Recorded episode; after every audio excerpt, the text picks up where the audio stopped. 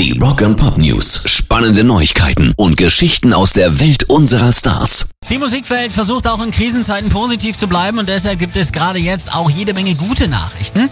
Green Day haben ganz spontan eine Mini-EP rausgebracht mit neu arrangierten Stücken aus Undos Tres.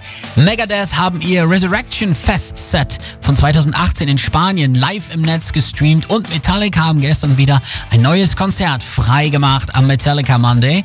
Der Gig aus dem Forum Copenhagen fand am 22. Juli 2009 statt. Dementsprechend ging das Gastspiel in der Hauptstadt von Dänemark im Rahmen der World Magnetic Tour zum Album Death Magnetic. Über die Bühne könnt ihr alles frei im Internet euch angucken.